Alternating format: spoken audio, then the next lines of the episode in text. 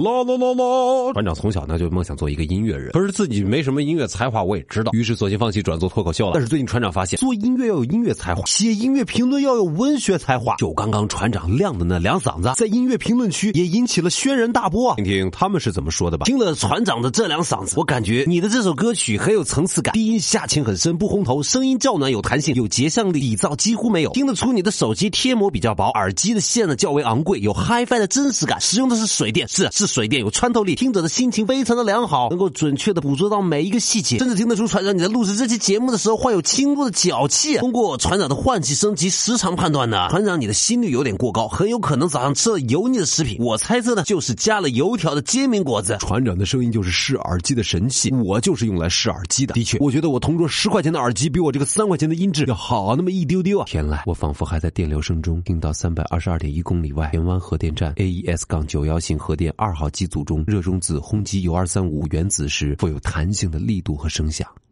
天籁，仔细聆听，你能听出来？开场第四秒，听到第七排左数第五个观众有嗑瓜子儿的声音，嗯，是炒制的葵瓜子儿，倍儿脆。团长，这是字字记住，保有深意，听得我是质壁分离，生殖隔离，孤词生殖，反向平行，单调递增，听得我沉默螺旋，蝴蝶效应，破窗理论，青蛙现象，鲶鱼效应，听得我撤离止损，情绪共振，废物测试，好奇开场，阴阳心态，死囚舞步。听船长唱歌的时候，我正坐在驶往家乡的高铁上，对面那个漂亮的女。女孩，我只看了一眼就心动的不行。为了引起她的注意，我摘下耳机，故意把声音弄得很大。我希望她能明白我的心意。一分钟，我就笑得前仰后合。那女孩也终于开口了：“哎呦，我说大哥，你有点素质行不行？你放的这是啥玩意儿？逼逼叨，你也不嫌吵啊？行行行，你厉害，你厉害。我默默戴上耳机。船长，下一个段子。对于船长的歌声和小船说，你有什么精彩的评论吗？也可以在我们的音频下方直接留言就可以了。今天你的留言，明天也将是网上爆传的段子嘛。还有任何问题呢，都可以在微博找到小船说。说说说，跟船长一起来交流。说的最有意思的，我们叫奖品送给你哦。嘿，